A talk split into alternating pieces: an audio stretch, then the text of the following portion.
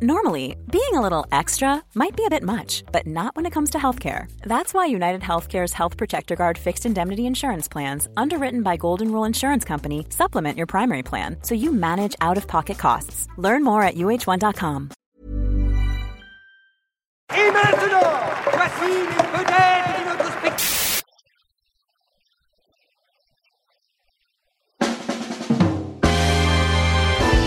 La Palme d'Or revient au metteur en scène de Triangle. C'est non. Qui viennent me voir, c'est une merde, c'est une merde, Noé. Je vous parle de solidarité avec les étudiants et vous me parlez travelling et gros plans. Je n'écrirai rien sur ce film, c'est une merde. Vive le cinéma Bonjour, bonsoir à toutes et à tous. Cannes 2023, sixième jour de captivité.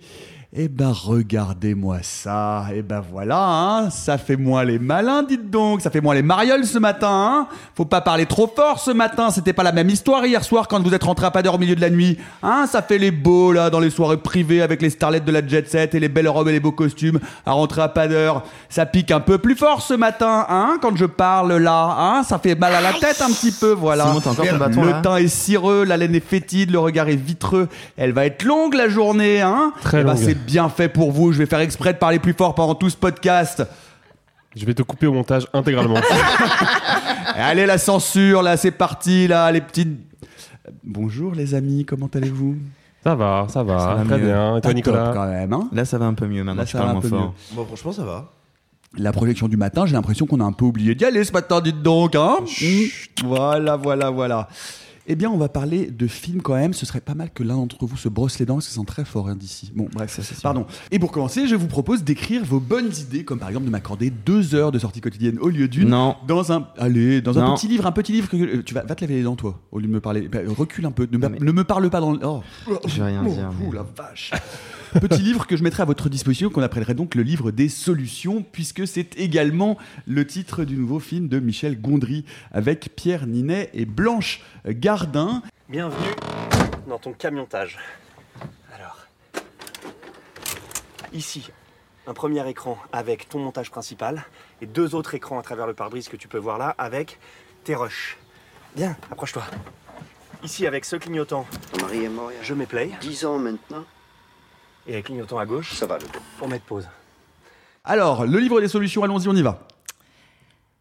Bah, Sophie Bah oui, je, bah, je, je pense que euh, c'est euh, c'est le film euh, que j'attendais peut-être le plus cette année. Euh, Michel Gondry, c'est euh, le, le- T'attendais beaucoup de Monia Chokri quand même, si je puis me permettre. Oui, mais alors Monia Chokri, c'est, on va dire que c'est un amour euh, récent, euh, parce que c'est son troisième film. Michel Gondry, euh, c'est quelqu'un euh, qui nourrit ma cinéphilie depuis son tout premier film, mais puis même avant, depuis sa période de clip.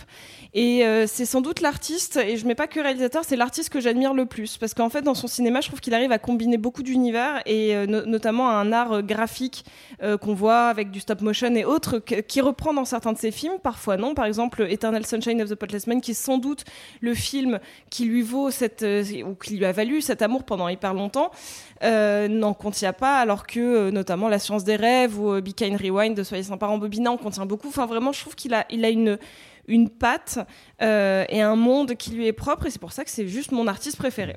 Donc, on, on peut peut-être rapidement préciser de quoi parle le film, parce que c'est un film extrêmement personnel, limite frontière autobiographique, tout en restant une comédie. Oui, alors de quoi ça parle? Ça parle d'un réalisateur qui s'appelle Mark Becker, qui euh, est parti avec son film sous le bras parce qu'il n'avait pas un aval euh, 100% positif de la part d'une prod, de sa prod, au moment du montage et de, les- de- de la finalisation de son film. La prod veut même lui retirer complètement son film parce Mhm. qu'elle trouve que le montage euh, est pas intéressant et donc euh, ça commence par, un- par, par- par une scène où on lui dit bah on, voilà on récupère le film et on va le monter sans toi et t'as plus de mots à dire. C'est ça. Et donc, il décide de prendre son film sous le bras avec euh, une, toute, une équipe toute restreinte, à savoir sa monteuse qui est incarnée par Blanche Gardin et son, son assistante personnelle, enfin en tout cas une, une aide euh, multitâche, euh, un, vrai couteau suisse qui réserve aussi bien ses, demandes personnelles que ses demandes de plateau.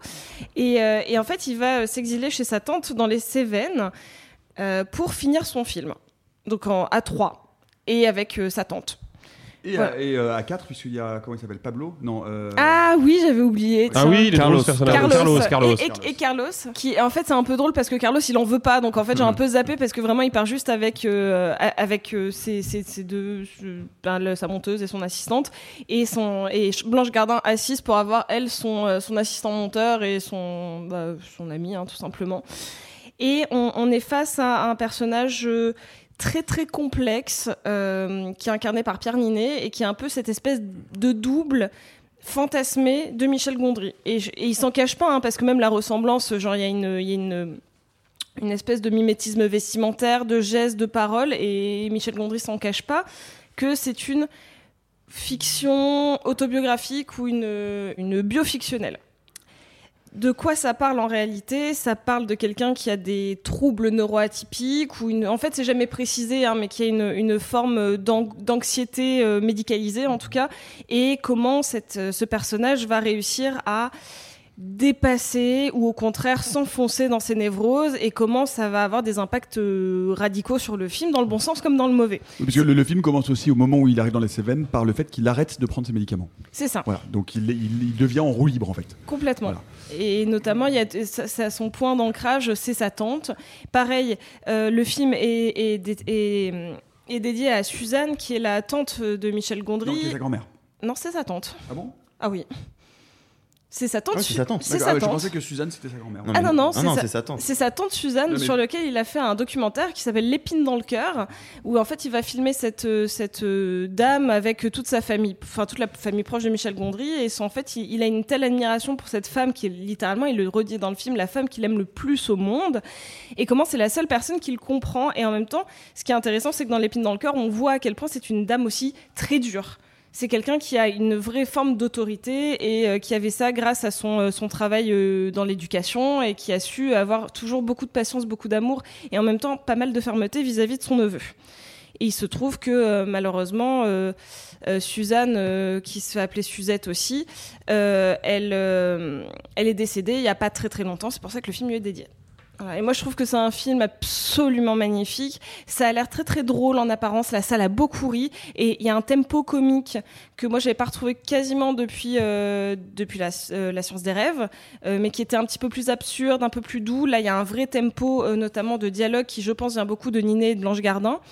Et là, euh, euh, là où la, toute la salle riait, moi je voyais par contre beaucoup de tristesse parce qu'il fallait un- une, une tonne d'autodérision pour réussir à se présenter avec ses propres, pro- propres troubles de cette manière-là et d'avoir une, une vraie introspection pour pouvoir dire qu'on a été capable de faire beaucoup de mal aux gens, euh, d'être égoïste.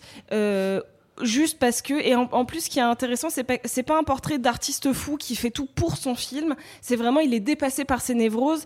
Et j'ai l'impression que c'est quelqu'un qui dit Je suis malade, mais le seul truc que je peux faire dans ma vie, c'est des films. Et c'est pas une excuse, mais, euh, mais en fait, les deux sont pas, euh, sont pas conciliables. C'est pas quelqu'un qui dit C'est de faire des films qui me rendent malade, c'est je suis malade, mais je fais des films et malheureusement, les gens en pâtissent. Et moi, c'est un truc qui m'a euh, bouleversée. Il faut, il faut peut-être préciser, euh, Arthur, qu'effectivement, c'est une comédie. On rigole beaucoup, euh, Ouais. surtout, enfin, surtout particulièrement au début de cette folie, euh, parce que c'est vraiment aussi un portrait d'une du, du- du- de trouble psychiatrique. hein. Je veux dire, on- Mm. c'est vraiment quelqu'un qui n'arrive pas à rester sur une idée, qui passe toujours d'une idée à l'autre, qui ne finit par ne rien faire et qui, qui est dans une sorte de, de délire de fuite en avant. Et en même temps, ce rire petit à petit devient de plus en plus grinçant parce que cette folie est aussi une folie qui fait du mal Mm. et qui fait beaucoup de mal aux personnes euh, autour de lui qui le pardonnent jusqu'à un certain point. Mais en fait, moi, ça m'a un peu perturbé. On l'a vu avec Nicolas à la séance de 11h45 et, euh, et Sophie et Alexis l'ont vu, eux, à 20h30. Il me semble que les projets du matin-midi à la quinzaine, c'est un peu des projets presse. Et c'est la première fois que je vois autant de journalistes rire à un film à Cannes. Vraiment, j'avais jamais, jamais vu ça. Et effectivement, moi, j'ai été assez perturbé parce que il y a un moment où le film, donc le film est vraiment très drôle. hein. Enfin, vraiment, on rigole vraiment toutes les 2-3 minutes et des, et des francs, et des rires vraiment francs. Et il y a moi des moments où vraiment je, je ris, mais aux éclats. Et puis tu sais, quand tout le monde rigole, du coup, t'es. oh, oh, oh, oh. Et- Tu fais comment quand tout le monde rigole? C'est toi le Père Noël Oui, c'est ça, se taper la bidoche, tu vois. Mais par contre, c'est vrai qu'il y a des moments où moi j'étais mal à l'aise que les gens rigolent parce que ce que je voyais à l'écran, soit me mettait moi mal à l'aise, soit me rendait triste. Parce qu'il y a effectivement le fait que il, il est horrible avec les gens avec qui il travaille. Il est horrible avec Blanche Gardin. Il est horrible avec son assistante. Il est horrible avec tout le monde. Sauf avec sa tante qu'il aime beaucoup. Mais il est horrible avec tout le monde. Avec qui il finit par devenir horrible aussi. hein. C'est-à-dire que jusqu'au Bien sûr, bout, mais jusqu'au jusqu'au bout. En fait, en fait, il il y, a il y a ce travail d'introspection qui est vraiment intéressant. C'est ce qu'a dit Sophie. Sauf que à un moment, on voit les, les dégâts que ça provoque. C'est-à-dire, on lui pardonne parce qu'il est malade, on lui provoque parce que c'est un génie mais qu'il est malade, on lui pardonne, on lui pardonne. À un moment, on ne peut plus le pardonner. Et, et ben moi, il y a un moment où, où ça ne me fait plus rire. Ouais, mais- mais- Et, et, et c'est ma petite Et limite. il y a un moment donné où il devient violent. Bah Je ouais. dire, ça, ça- il glisse vers, vers, une violence qui finit par devenir une violence physique. Et moi, c'est un- c'est mes, mes quelques limites euh, avec le film sont liées à ça parce que moi, j'aime vraiment beaucoup le film. hein. Vraiment, je, je trouve ça très fort, très malin, très intelligent, très bien mis en scène. Enfin, on va- retrouve on- du on va Gondry, reparler on de va la en mise en parler, mais, scène. mais juste mes, mes limites sont que euh, du coup, j'ai un petit peu l'impression de voir un cinéaste qui se justifie d'avoir été un salaud sur le tournage, même si on sait que c'est de- euh, à cause d'une maladie. Et parce qu'il y a un arc de rédemption, je trouve qu'il arrive dans un film de manière très euh, soudaine. Hmm. Euh, ça passe par une histoire d'amour qui au début n'existe pas et d'un coup, boum, elle existe et elle justifie un peu tout. Et, et ça amène à des très beaux moments. Moi, la scène des pieds, la scène des mains sur la table, je trouve ça vraiment magnifique. Mais voilà, je trouve qu'il y a un peu un, un moment, une rupture de ton et de, et de rythme. Et c'est dommage parce que tout le reste du film fonctionne bien.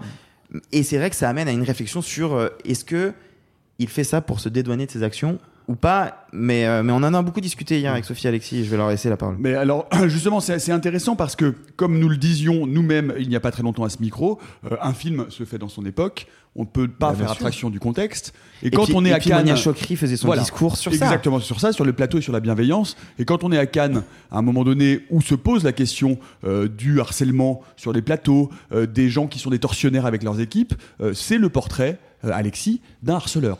Euh, oui.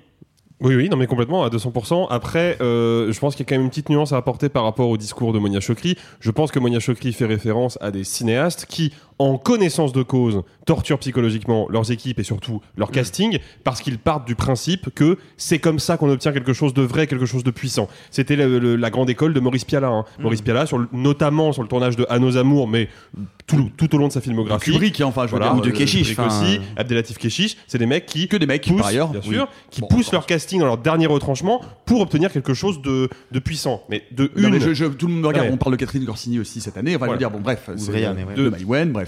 De, de une, Monia Chokri fait référence à ceux qui font ça sur les plateaux de cinéma. Le film de Michel Gondry ne parle pas d'un tournage. hein. C'est vrai. Le film de Michel Gondry explique comment ce mec-là, qui effectivement est déjà au bord de la, de la dépression nerveuse au début, apprend que bah, le film qu'il a tourné ne plaît pas du tout au studio, qu'il le trouve merdique, qu'il va perdre le projet et que potentiellement c'est un de ses anciens associés qui va reprendre la main euh, plus ou moins en le trahissant au passage. Il pète les plombs, il part avec son film, sauf que à aucun moment il n'est dit que le personnage est un harceleur pour pouvoir euh, aboutir à quelque chose de grand artistiquement. Il en branle pas une de tout le film.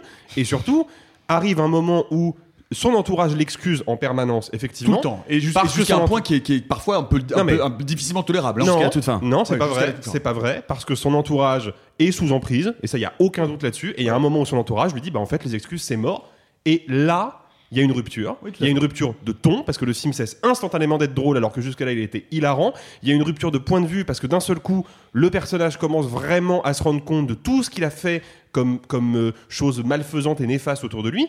Et donc, bah, c'est c'est pas tant une question de rédemption qu'une question de. C'est un film qui nous raconte comment un artiste se rend compte que il a complètement pété les plombs et complètement torturé son entourage. Et comment il peut rebondir après ça, comment il peut essayer de transformer tout ce marasme-là en quelque chose de potentiellement positif, surtout pour lui, mais aussi un peu pour les autres et pour tous ceux qui ont subi ça. Moi, je trouve que c'est un film qui est plutôt fort là-dessus. Oui, Il y a effectivement des ambiguïtés, mais c'est des ambiguïtés qui sont pas inconscientes. C'est des ambiguïtés que Gondry assume complètement, tant dans son écriture que dans sa mise en scène. Donc pour moi, le film n'est pas problématique. Oui, notamment on parle de de- de- d'artistes, de, génie ou quoi que ce soit. Je pense que Gondry ne se présente jamais comme un génie. Ah, Non. alors ça, je sais pas. Ça, je suis pas tout à fait d'accord. Parce que il y a une voix off dans tout le film Ouais. où justement il arrête pas de se dire putain, je suis brillant, faut pas que je le dise. Ouais. Non, l'un et l'autre. Bah, il est bipolaire. Il- Il, est- il est- enfin, on- il est- plein pas, de c'est choses. pas dit, mais il, est a des troubles obsessionnels, des troubles compulsifs. On C'est- est, il, il a des crises de paranoïa. Non, mais en Enfin, fait- il, des- a des vrais problèmes psychiatriques lourds. Oui, mais par exemple de ce qu'on voit du film, et notamment, il, il a, euh, certes, il dit qu'il est génial, mais c'est quand même un mec qui passe son temps à ne pas vouloir voir son film parce qu'il ne peut pas se confronter au fait que potentiellement il est raté. Donc un génie ne fait pas ça. Déjà. Il y a, il y a une, une forme d'autosatisfaction permanente qui là n'existe pas. Euh, il, est en, en, en, en souffre. C'est un personnage en souffrance. Ce qui n'explique, ce qui n'excuse rien, hein, mais c'est un personnage qui ne qui n'est pas dans un truc de je suis génial et je torture pour créer de l'art. Il n'y arrive pas. Il est juste c'est quelqu'un. c'est- lui-même de sa paumé. propre victime. Enfin, et, et notamment les extraits de films que nous on voit avec l'incrustation du rat géant qui poursuit quelqu'un ou la manière où il reproduit, on va pas se mentir, il reproduit une scène euh, de l'écume des jours où en fait c'est Audrey Tautou et Romain Duris qui sont sur un nuage et il le refait. C'est la scène que vous pouvez voir en image. C'est euh, euh, c'est Pierre Ninet avec deux jets d'eau et en fait devant il a reproduit d'un truc un peu à, à- à l'arrache. C'est pas du génie. Genre, il montre un personnage qui se confronte potentiellement à son propre échec. C'est pas de la glorification de la part de Gondry sur la part d'un cinéaste qui est génial. C'est quelqu'un qui repousse sans cesse le fait de se confronter à son travail. C'est pas quelqu'un qui a un ego trip euh, permanent. Là, Mais- là- là où je, là, suis assez d'accord avec, avec, euh, avec Sophie et Alexis, c'est que je- moi, je ne perçois à aucun moment le fait que ce film serait un film où Michel Gondry cherche la rédemption, ou cherche à dire excusez-moi d'avoir été comme ça. C'est un film au contraire que je trouve assez courageux, dans le sens où il faut avoir du courage pour représenter ses propres troubles psychiatriques à l'écran de cette manière-là, pour se représenter comme un salaud, parce qu'il se représente comme un salaud. Et là où, en revanche, je suis relativement d'accord avec toi, et moi, le seul, le seul bémol que j'ai à ce film, c'est effectivement cet arc final de rédemption que je trouve pas forcément tout à fait nécessaire. Euh, et, euh, et, et bon, et euh, je- quand il allait au bout vraiment de, de la violence qu'il a infligée aux autres, y compris pour sa tante, puisque ça, il termine finit par, par s'en prendre à elle, alors que c'est la personne qu'il préfère au monde, et bien d'un seul coup, il y a une rupture, et sur les dix dernières minutes, euh, il nous laisse entendre que malgré tout, il peut être sauvé par l'amour. Bon. Bah, euh, Et je ça suis- tombe un peu comme un cheveu sur la soupe. Mais moi, je suis d'accord avec vous. Moi, je trouve ça extrêmement courageux. Je trouve ça extrêmement intéressant, voire même important de parler. Voire de-. Oh, tu fais suer. On est au jour 6 de Cannes, mince. Chier. Tu fais chier. Non, j'essaie de pas être vulgaire. Ah, pardon. Ma mère écoute. Euh, Bon, bisous, maman Arthur. Euh, moi, je, moi, je suis d'accord. Moi, je suis d'accord avec tout ça. Et le problème que j'ai, c'est qu'il y a des scènes où, en fait, c'est un film qui est beaucoup plus autobiographique que tout ce qu'on a pu dire. C'est-à-dire qu'il y a des moments où on le sait, c'est littéralement ce qui s'est passé. La maison à laquelle elle a tourné, c'est vraiment la maison de sa tante. Il y a une scène qui est vraiment la meilleure scène du film et de loin, qui est une scène avec un orchestre. Vous verrez quand vous verrez le film, c'est génial. C'est littéralement ce qu'a fait Gondry un jour dans un studio. Sauf que c'est une scène où il montre que je crois en moi, personne ne croit en moi, je vais prouver aux autres que je peux le faire. Il le fait, il y arrive. C'est un peu un génie. Et tu sors de la scène en te disant, c'est vrai que c'est un peu un génie. Sauf que Gondry, il explique en interview qu'à ce moment-là, à cet éclair de génie-là, il aurait aimé que tout le monde dise Oh mon Dieu, je suis brillant, et personne ne l'a fait. Et ben dans le film, qu'est-ce qu'il fait? Il y a Blanche Gardin qui le regarde et qui l'admire. Donc il modifie un petit peu la réalité pour le rendre plus sympathique. Il y a plein de moments, et ça aussi, il a dit en interview, je le sais parce que j'étais là hier euh, dans, au Junket, où il explique que il a été obligé de rendre le personnage de l'assistante et de la monteuse euh, plus conciliante avec lui, parce que sinon il paraissait trop comme un salaud. Donc ça veut dire bien qu'il a un peu modifié la réalité pour se rendre le, un peu un bon Alors, rôle qui justifie des choses. Est-ce que c'est une- ça ou est-ce que c'est juste parce que c'est aussi on- là on en parle que comme d'une espèce d'analyse euh, psychanalytique c'est aussi un film et c'est un film qui est une comédie si tu le rends complètement comme un salaud genre sinon ça marche Oui, oui, pas c'est tu vrai. vois Non, c'est vrai, c'est Si- vrai, t'as si- raison. si lui si lui il a conscience qu'il a dû modifier la réalité à des fins euh, purement cinématographiques mais que lui ne se cache pas et dit pas non au final j'ai pas été si méchant et qui dit j'ai changé la réalité c'est peut-être pour aller sur l'axe comédie c'est vrai, c'est vrai, t'as Et raison. je- et je- on en parlait, on en parlait euh, hier avec, avec un autre camarade journaliste. Effectivement, quand, quand on traite euh, à ce point-là, de manière aussi frontale, euh, des troubles euh, psychiatriques que, que Michel Gondry dépeint, il y a deux options. Soit effectivement, on bascule dans la comédie et on les transforme, ce que Gondry fait, c'est-à-dire comme de la matière à, à rire, c'est-à-dire vraiment avec du recul et, à- et de, l'absurde. Soit de l'autre côté, si on veut le traiter frontalement, on sombre immédiatement dans du drame. C'est-à-dire qu'il n'y a, il y a- il y a pas de, demi-mesure dans la façon d'aborder ce, ce- ce type de sujet. Et je trouve que la façon dont Gondry le transforme et l'expose en poussant un peu les potards, en exagérant un peu, et peut-être même pas tant que ça. Pas tant que ça Pas tant que ça. Euh, euh, c'est, je trouve qu'il y, a- là, il y a- il y a une forme de, de courage que je, que je moi ne, ne perçois pas comme un geste, euh, comme un trip ou comme un, ge- un geste Non, non, narcissique. je suis d'accord. Moi, je dis juste, c'est peut-être une des potentielles limites. En tout cas, gardez ça en tête. Un- Peut-être un mot, par, parlons du film aussi, parce que là on parle du fond, mais j'aimerais bien qu'on parle de la forme euh, de, ce, de ce film, la mise en scène, effectivement. Euh, euh, Alexis, qu'est-ce qu'on on peut en dire? On y retrouve, comme l'a dit Sophie très justement, euh, certains euh, passages obligés ou certains euh, éléments centraux du, du- du- du- du- des films de Gondry, avec euh, du stop motion, avec Le une sorte carton d'interlude pâte, découpé très très drôle au milieu. Euh, plus généralement, qu'est-ce qu'on peut euh, euh, parler, qu'est-ce qu'on peut dire de, de ce- de cette mise en scène? Bah, niveau mise en scène, je trouve que c'est un film qui est quand même plus sobre, euh, à mon sens, que les précédents films de Gondry. En tout cas, disons que c'est un film qui tourne moins autour de concepts. Si vous prenez The We and the Eye, qui était un film, je crois, son avant. Avant dernier film, si ma mémoire est bonne. Qu'il avait tourné exactement qu'il avait tourné euh, à New York dans un bus où il suivait un groupe d'étudiants enfin un groupe de lycéens du ou de collégiens je crois du Bronx. Et en fait le concept c'était qu'on ne quittait jamais le bus. Et donc il avait avec ses équipes évalué comment on pouvait faire tourner le bus en boucle dans le quartier sans jamais passer par les mêmes rues pour que le spectateur ne se rende pas compte que l'itinéraire est toujours le même.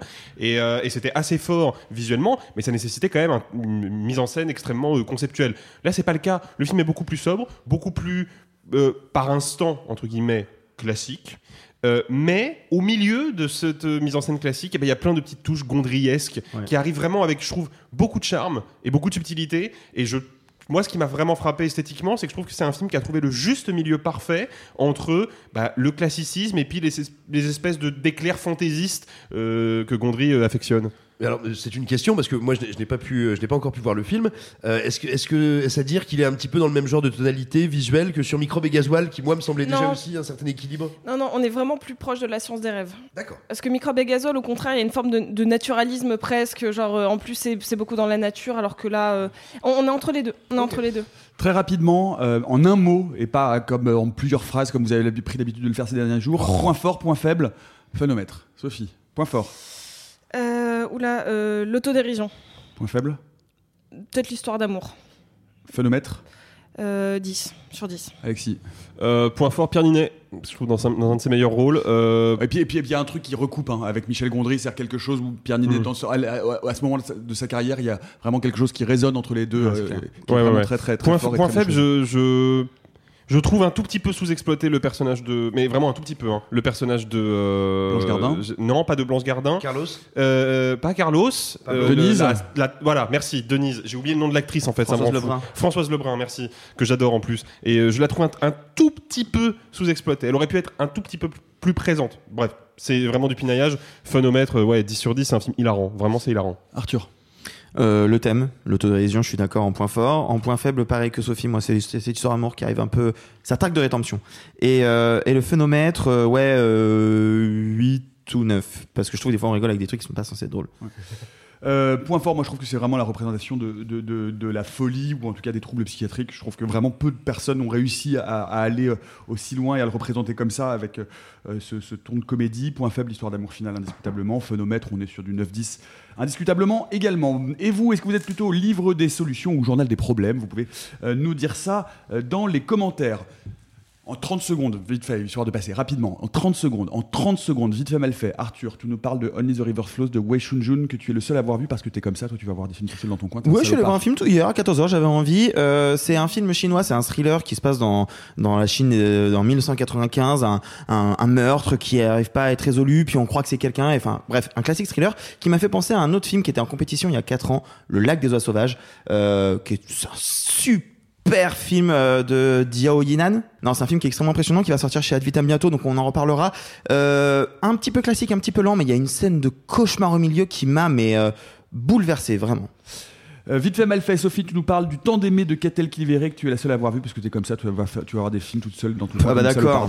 Non, c'est parce que j'adore Catel Kilivere, c'est son troisième film. euh, et en fait, euh, Le temps d'aimer, ça a les mêmes qualités, les mêmes défauts que ses précédents, à savoir que c'est une réalisatrice extrêmement ambitieuse dans sa narration. Et elle veut jamais se, focaliser sur genre une petite histoire euh, courte. Elle fait ça sur plusieurs générations, ou en tout cas sur une durée très longue. C'était déjà le cas de Suzanne, son premier long métrage. Un peu moins sur euh, Réparer les vivants, mais elle avait fait un, format choral, donc encore une fois, c'était c'était très large et très bah, Euh, là, le temps d'aimer, ce que j'aime beaucoup, c'est son histoire. Euh, c'est l'histoire de cette euh, femme qui s'est fait tondre après la guerre et qui a un enfant, du coup, qu'elle a beaucoup de mal à aimer et qui tombe amoureuse de manière réciproque d'un homme qui, lui, est homosexuel et comment ils vont vivre leur amour. Un, véritable amour, mais qui ne peut jamais être complètement abouti non plus parce qu'elle elle a ses traumas et lui, il se sert malgré un peu de ça pour se cacher dans une société en évolution vu que ça se finit quasiment dans les années 70. Donc euh, c'est j'ai beaucoup aimé. Par contre, c'est trop long et elle a du mal à le finir. Mais, euh, mais c'est c'est quand même super. Et euh, c'est Vincent Lacoste et Anaïs de Moustier qui tiennent le film à la perfection. Et pour finir, après le procès Goldman de Cédric Kahn, dont nous vous avons parlé euh, jeudi dernier, qui est, je le dis, je le répète, un immense film, on se Oui. disait qu'il allait être difficile de faire mieux en termes de cinéma procédural. C'était sans compter sur Anatomie d'une chute de Justine Triet, l'histoire de Sandra, Samuel et leur fils malvoyant Daniel, qui vivent retirés dans un chalet à la montagne. Quand Daniel revient d'une promenade avec son chien et découvre le corps sans vie de son père, la première hypothèse naturelle est celle du suicide, mais les enquêteurs en ont une autre, celle du meurtre. I'm sorry to interrupt. I'm sorry, but I don't know. You you you come here, okay, with your maybe your opinion, and you tell me who Samuel was and what we were going through. But what you say is just uh, it is just a little part of the whole situation, you know. Euh, Justine Triet, Sophie, c'est une réalisatrice que tu aimes beaucoup, que tu suis, et euh, on a vu le film ensemble, euh, Anatomie d'une chute, tu aimes beaucoup aussi. C'est euh, un immense coup de cœur. Je ne vois pas comment ça ne peut pas repartir avec quelque chose, selon moi. Euh, Justine Trier, c'est une des réalisatrices les plus intéressantes qu'on a en France. C'est ce que je vous avais dit également pour euh, Monia Chokri au Québec. C'est son quatrième film après La bataille de Solferino, Victoria et, et Sibylle. Et en fait, à chaque fois, je trouve qu'elle elle, elle prend en force. Là, ici, c'est vraiment, pour moi, bah, justement l'ampleur, encore une fois, de son récit qui est... euh, euh, qui, est- foudroyant. Elle est, beaucoup plus ambitieuse que dans ses précédents. Et, je trouve qu'elle arrive parfaitement à allier une forme de tension, quelque chose qu'elle avait expérimenté avec Sibylle, et l'émotion qu'elle avait plutôt expérimentée dans Victoria et dans euh, la bataille de Solferino. Donc je trouve qu'on est un peu sur un condensé de sa filmographie. Le film est long, il fait quand même 2h30, et, et c'est c'est à la fois pour moi l'immense force du film, c'est qu'elle arrive à aborder toutes les thématiques parce que c'est vrai que tout le monde le compare au procès Goldman. Pour moi, ça n'a rien à voir. Et c'est pas parce que euh, on filme deux procès que ça veut forcément raconter la même chose de la société. C'est pas parce que tu filmes deux courses de voitures qu'il y en a une où tu vas pas genre montrer euh, la performance mécanique et l'autre au contraire, la, la tension d'un pilote. Enfin, tu racontes ce que tu veux avec une avec une histoire.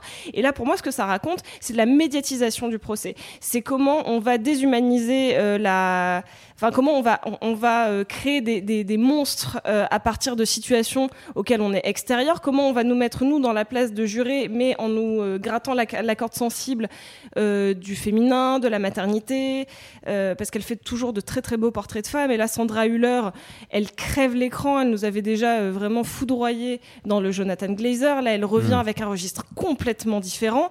Et, et je trouve que c'est un film brillant. Et, euh, et je voudrais résumer le film à une phrase euh, qui est euh, Sandra, qui, Sandra euh, le- son personnage, qui dit Oui, ok, quand on perd, on a tout perdu.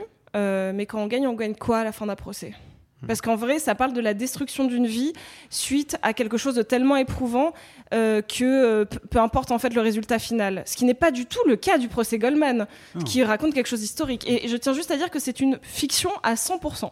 Voilà. Euh, non, non, mais c'est vrai que c'est ce qui est intéressant euh, avec, euh, avec ces deux films mis en regard, Alexis, c'est que ce sont deux façons radicalement distinctes de traiter euh, un procès, un procès historique euh, d'un côté, un procès fictionnel de l'autre. Ce sont deux façons de parler de la justice. C'est- C'est montrer que euh, ces deux films explorent des veines radicalement différentes, mais qui sont toutes les deux tout à fait passionnantes. Bah, c'est surtout que le procès Goldman, outre son, sa reconstitution minutieuse du procès de Pierre Goldman, il nous dit quelque chose sur la société de l'époque, mais aussi par le biais d'une parabole sur la société de maintenant, qui est que quand on est dans une logique parole contre parole, ce qui est le cas du procès Goldman, et de beaucoup d'autres affaires, on pourrait citer encore récemment Amber Heard, Johnny Depp, quand on est parole contre parole, eh ben, le problème c'est que on accorde toujours par principe beaucoup plus de crédibilité à la parole du système qu'à la parole de celui ou celle qui le combat, quand bien même celui ou celle qui le combat bah, dit probablement la vérité, ce qui a été le cas pour l'affaire de Pierre Goldman.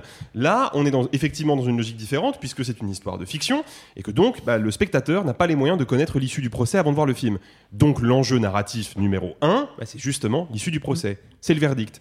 Et c'est un peu là qu'est mon problème. C'est-à-dire que je trouve qu'en termes de, de, de pur récit, de pure narration, euh, et je parle autant d'écriture de scénario que de manière de mettre en scène euh, ce scénario-là et surtout de le monter, parce que je trouve que Justine Trier a un sens du montage qui est assez spectaculaire, et ce depuis Victoria, je trouve que c'est le film le plus soigné de Justine Triet. Il est certes classique, mais c'est un classicisme qui est extrêmement euh, abouti, extrêmement méticuleux. Il y a des très beaux plans dans le film, il y a des très belles séquences, il y a des très très beaux chants contre chants pendant le procès. Vraiment, c'est un film qui, je trouve, esthétiquement est de grande qualité. Le seul problème, c'est que je trouve que c'est un film qui tombe dans le piège de 80% des films de procès, c'est-à-dire que une fois qu'on a atteint le verdict, une fois qu'on a atteint l'issue de cette histoire-là, ben en fait, on se rend compte que le film ne dialogue avec rien d'autre qu'avec lui-même. C'est un film qui me dit rien de, de, de la société, qui ne me dit rien de notre monde, qui ne, qui ne, ne m'offre aucun élargissement intellectuel. Alors certes, il est très prenant parce qu'il est très bien raconté, plutôt bien filmé, très bien monté et très bien joué, mais je reste sur ma faim parce qu'en fait c'est un film que je n'ai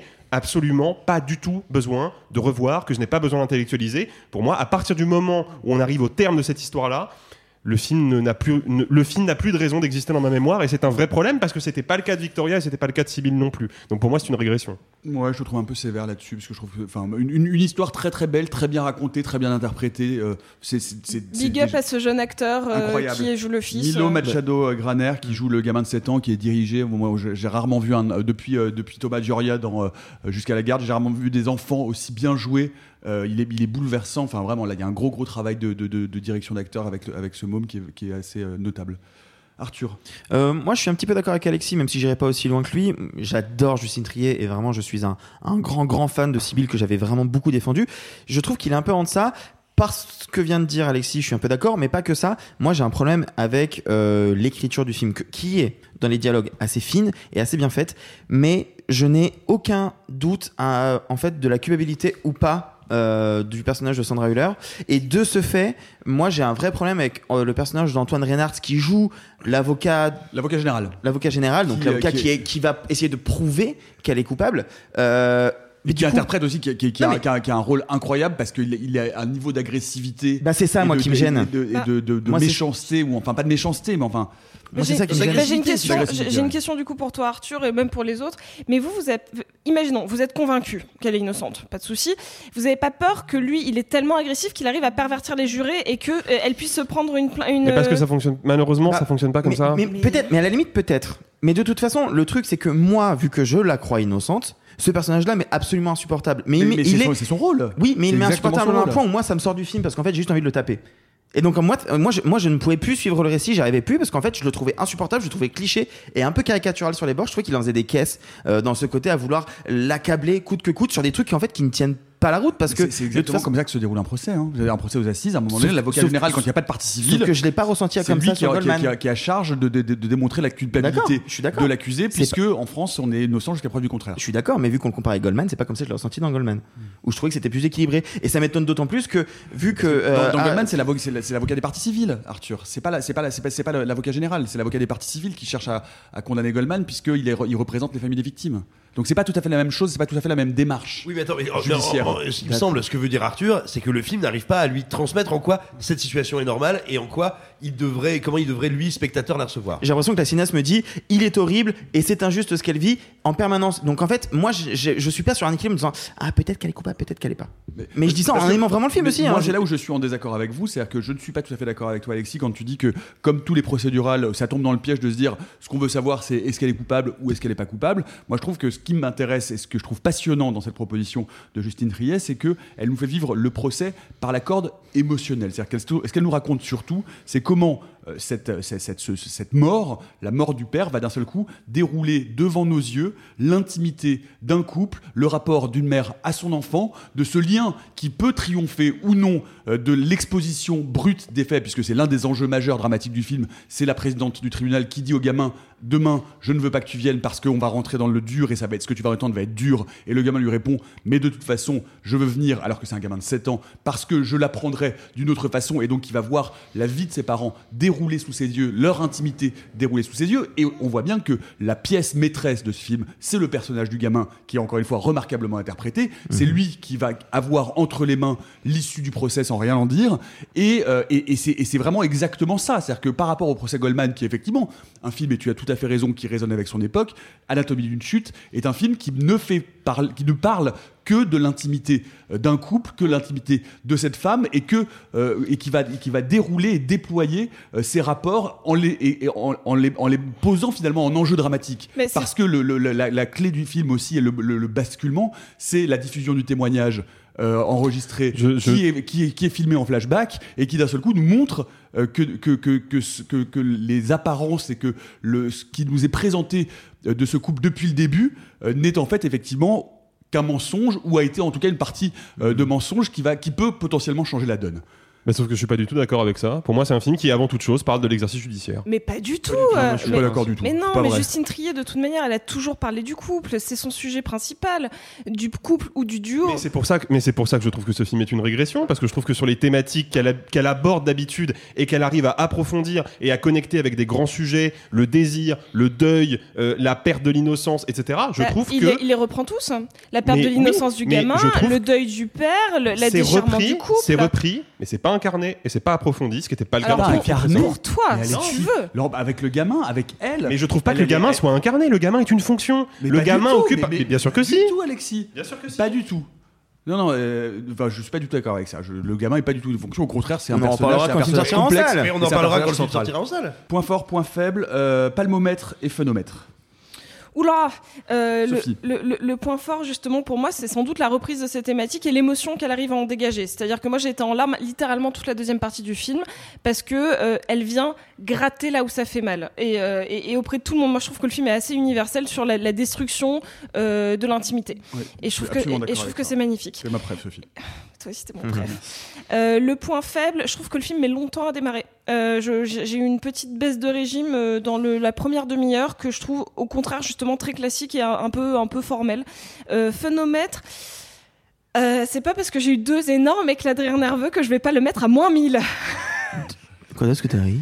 Euh, Il y a un cut sur euh, le, le gamin qui remet un peu tout le monde à sa place et il y a une pause de deux secondes sur, la- sur la juge et la salle a explosé de rire. Ah ouais Ah mais vraiment on était tous et, et palmomètre, Sophie. palme. Palme, palme de, de l'univers, palme de, de, de mon cœur. Plus que le glazer Bah, pour moi, si je devais donner une palme, ce serait au trier, pas au glazer. Mais c'est mon cœur. Je pense, ok. je pense qu'elle ira au glazer. Mais ma palme de cœur, c'est le trier. Alexis. Euh, point fort, l'interprétation de manière générale. Euh, point faible, ouais, le fait que le film, moi personnellement, le film émotionnellement me touche pas du tout et intellectuellement, je trouve, est un, est un peu plus limité que les films précédents. Euh, phénomètre. Bah moi je mettrais quand même un 4 ou un 5 parce que je trouve qu'en termes de rythme et de tempo de narration on est quand même très embarqué par le film et il y a un certain plaisir de spectateur à, sentir que l'histoire va à 200 à l'heure et qu'elle va jamais nous lâcher Le film dure deux heures et demie, on Voilà. s'emmerde pas une Exactement. seconde. Pas une Ça, c'est vrai. J'ai pas faut- montre une seule fois. il faut le souligner, hein. il faut le souligner Non, quand non, même. Donc, moi, je mettrais le phonomètre à peu près au milieu parce que bah, c'est quand même assez divertissant de d'être emporté par un film. Euh, palmomètre, euh, je non, je lui donnerais pas la palme, mais je pense qu'il mérite euh, une récompense, euh, ne serait-ce que Sandra Hüller en interprétation, par Arthur. Euh, point fort, euh, cette reprise de Horizon and Steve Burn de PIMP de 50 Cent, qu'on écoute environ Oui. 8 fois dans le film, et qui est un morceau plus que ça. sorti il y a 6 ans. Très fort. Sorti il y a 6 ans et que j'adore. Euh, glaçant du coup qui, qui, qui prend une Bah, tonalité et bah, ça me fait chier parce que du coup je pourrais plus danser dessus mais euh, c'est un morceau vraiment que j'adore euh, point faible le fait que je trouve que le film euh, est effectivement euh, n'a pas la résonance que ce que pouvaient avoir les autres films de Trier chez moi donc c'est très personnel mais moi je trouve qu'il est un peu moins puissant. Euh, phénomètre moi je me suis pas beaucoup amusé même si c'est vrai que c'est effectivement euh, on voit pas le temps passer on s'y accroche donc on va dire 4 mais c'était pas un 4 en mode euh, en mode arrête de me demander de refaire des rires je n'y arrive pas. en mode Exactement. Et palmomètre, euh, moi, je, je, on- on n'aura pas le temps d'en parler aujourd'hui, on vous en parlera demain, mais je peux pas donner l'interprétation à Sandra Hüller parce qu'on a vu un film avec Simon, avec Alicia Vikander. Et euh, du coup, maintenant, je sais que ça ne peut pas être arrivé à Sandra Hüller. Du coup, palmomètre, euh, je sais pas. Eh ben ça c'est précis moi. Euh, La- Est-ce que, est-ce que tu peux la regarder mon classe, message on en peut- mode Est-ce qu'on peut le garder ça s'il te plaît Ouais, pour, je pense savoir, que- dans- pour montrer aux gens dans quelles conditions je travaille. Voilà, c'est- bah, on va la, on va la garder celle-là. Merci. Ouais, en l'occurrence, techniquement, c'est dans quelles conditions moi je travaille? Ouais. Euh, point fort, moi je trouve que le, le- le- le gamin, tant dans le rôle que dans l'interprétation, euh, est absolument sidérant. Euh, point faible, point faible peut-être euh, une mise en scène un peu, un peu classique et qui n'a pas beaucoup d'idées à part justement un plan incroyable autour du gamin qui se retourne entre euh, Oui. l'avocat et les parties civiles, Ça oui, remarquable. ça oui. Euh, et, euh, et le, et le lip sync du père aussi à la fin qui est, qui est formidable. C'est vrai. Et je me suis Euh, fait mais remarquer, ces deux plans-là m'ont vraiment fasciné. euh, phénomètre, je suis comme Alexis, euh, c'est passionnant, on ne lâche pas. Enfin, vraiment, c'est un film qui vous attrape du début à la fin. Palmomètre, moi, je suis d'accord euh, pour le prix d'interprétation euh, pour Sandra Hüller, mais peut-être pas, euh, certainement pas la palme. Euh, et vous, est-ce que. Alors, oui, donc, pardon, ça s'appelle Anatomie d'une chute de Justine Triet avec. euh, Sandra Hüller et Swan Arlo qui est peut-être un, un peu le point faible aussi parce qu'il tire pas bien son épingle du jeu Ah ouais, tout. j'ai jamais trouvé aussi beau. Ah, il est, Ça, oui, c'est il est- vrai. c'est vrai qu'il est, Il est très beau, sexy non avec sa crinière comme ça. Euh, et vous, est-ce que vous êtes plutôt euh, mauvaise chute ou vous connaissez l'histoire de la chaise Elle est pliante? Waouh. Mauvaise chute, pardon. Euh, pour finir, notre séquence érotique quotidienne, grâce à notre own private Michel Leb, qui lit un extrait de Fugue américaine de Bruno Le Maire avec la voix d'Emmanuel Macron. Non mais attends Simon, et là, il a pas parlé d'un seul film, il est là juste pour lire son passage. Exactement. Mais c'est pas Simon, c'est Emmanuel Macron. Ah pardon, excusez-moi monsieur le président. Alors, je vais me permettre de mettre en avant pour vous un passage intéressant du livre, qui est un passage du livre où euh, on va découvrir euh, Muriel The Body, qui est un personnage secondaire mais néanmoins fondamental, qui est une femme au foyer et ça défraie la chronique. Elle planifiait des camps d'été en vérifiant que les meilleures familles y avaient bien inscrit leurs enfants et concluait ses journées affalée dans un sofa de soie mauve, un verre de martini rosso à la main, en poussant un soupir. Mon Dieu, qu'est-ce qu'on n'aura pas fait pour ces gosses? Elle invita une fois le père Culpe à dîner et fut effarée par son appétit. J'ai peur. Qu'est-ce qu'il dévore le curé? Et il boit aussi. Il m'a bien sifflé une bouteille de Valpolicella à lui tout seul. Elle était assise dans le sofa en soie mauve et elle se curait les dents en dissimulant le cure-dent de sa main tournée vers sa bouche. Une bouteille de Valpolicella à lui tout seul, Franz. Tu imagines? Je te laisse ton curé. Il a une drôle d'odeur en plus. Il doit pas se laver très souvent. Muriel était terriblement à cheval sur l'hygiène corporelle. Elle passait une heure chaque matin dans sa salle de bain. Le rituel, m'avait raconté Franz, son mari, commençait par des frictions à l'eau glacée sur sa poitrine pour préserver la fermeté de ses seins. Il va Elle en jamais a fait s'arrêter, là. Elle en a fait une fixation, tu sais, la fermeté de ses seins. Comme si elle devait perdre toute féminité le jour où il commencerait à tomber. Comme nous, notre virilité, quand nous perdons nos cheveux. Waouh. Merci monsieur le président. Mais heureusement qu'il a le bouquin dans la main, parce que vraiment, je ne le verrais pas en train de lire le livre. Je, je- je douterais de la véracité de ces passages. vraiment. Fou, non, c'est fou. Voilà, les amis, le cinéma, c'est la vie, Cannes, c'est la mort. Le programme pour vous aujourd'hui à part QV. Et ben voilà, vous savez quoi C'est pas vrai, j'ai des interviews et des films. Vous savez quoi Je vais prendre une de vos petites cartes là, de tour de cou avec la, la carte en plastique et puis je vais aller. Aïe aïe, aïe, Je vais aller faire, faire, faire la cuisine. S'il te plaît, Nicolas. Bye, euh, les amis, et, et gloire à la liberté. Messieurs, il n'est de bonne société qui ne se quitte.